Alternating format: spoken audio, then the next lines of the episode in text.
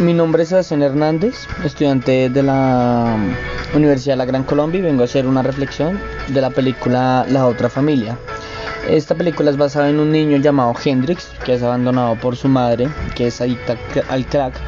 Es abandonado por, por tres días eh, y es rescatado por una amiga de la madre.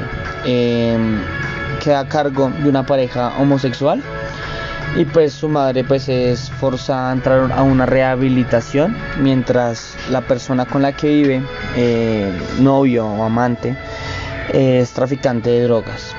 Em, él ve que es un poco rentable pues el tema del negocio de ser narcotraficante eh, y lo vende vende a cambio de perder pues al bebé pues la madre huye a la clínica a tratar de recuperarlo de cualquier manera. Eh, y las autoridades pues obviamente pretenden proteger al niño eh, ingresándolo pues a un orfanato eh, y pues al parecer pues todo el mundo quiere opinar sobre el niño y qué es lo, lo, que le conviene a él sin embargo esta pareja homosexual decide darle cariño otorgarle bienestar tratarlo como realmente una familia y otorgarle un hogar. Sí, obviamente este niño pasa por varias etapas, sus compañeros del colegio pues le dicen que no tiene mamá y diferentes cuestiones. Sin embargo, esto nos hace creer que realmente una familia no siempre tiene que ser conformada por un hombre y una mujer.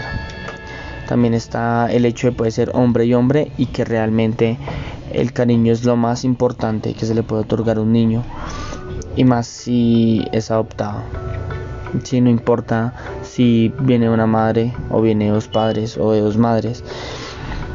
Entonces esto nos hace creer que el amor es eh, capaz de todo, capaz de todo y que nadie puede opinar sobre lo que quiere el niño. Si el niño quiere a, esos dos padres, es el que puede elegir quedarse con ellos y que las autoridades no pueden decidir sobre lo que quiere el niño realmente.